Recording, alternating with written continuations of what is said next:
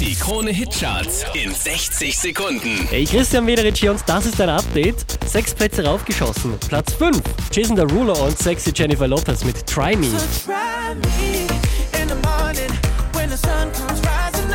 Einen Platz rauf geht's für Lucas Graham. Platz 4. Seven Years. Once I was 20 years old, my story got told. I was Letzte Woche auf der 4, diesmal Platz 3. Shawn Mendes und Stitches.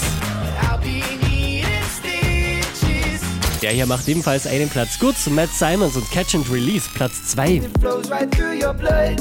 We can tell each other secrets and remember how to love. Einen Platz gut gemacht und somit neu an der Spitze der Krone Hitcharts. Hier ist Al King.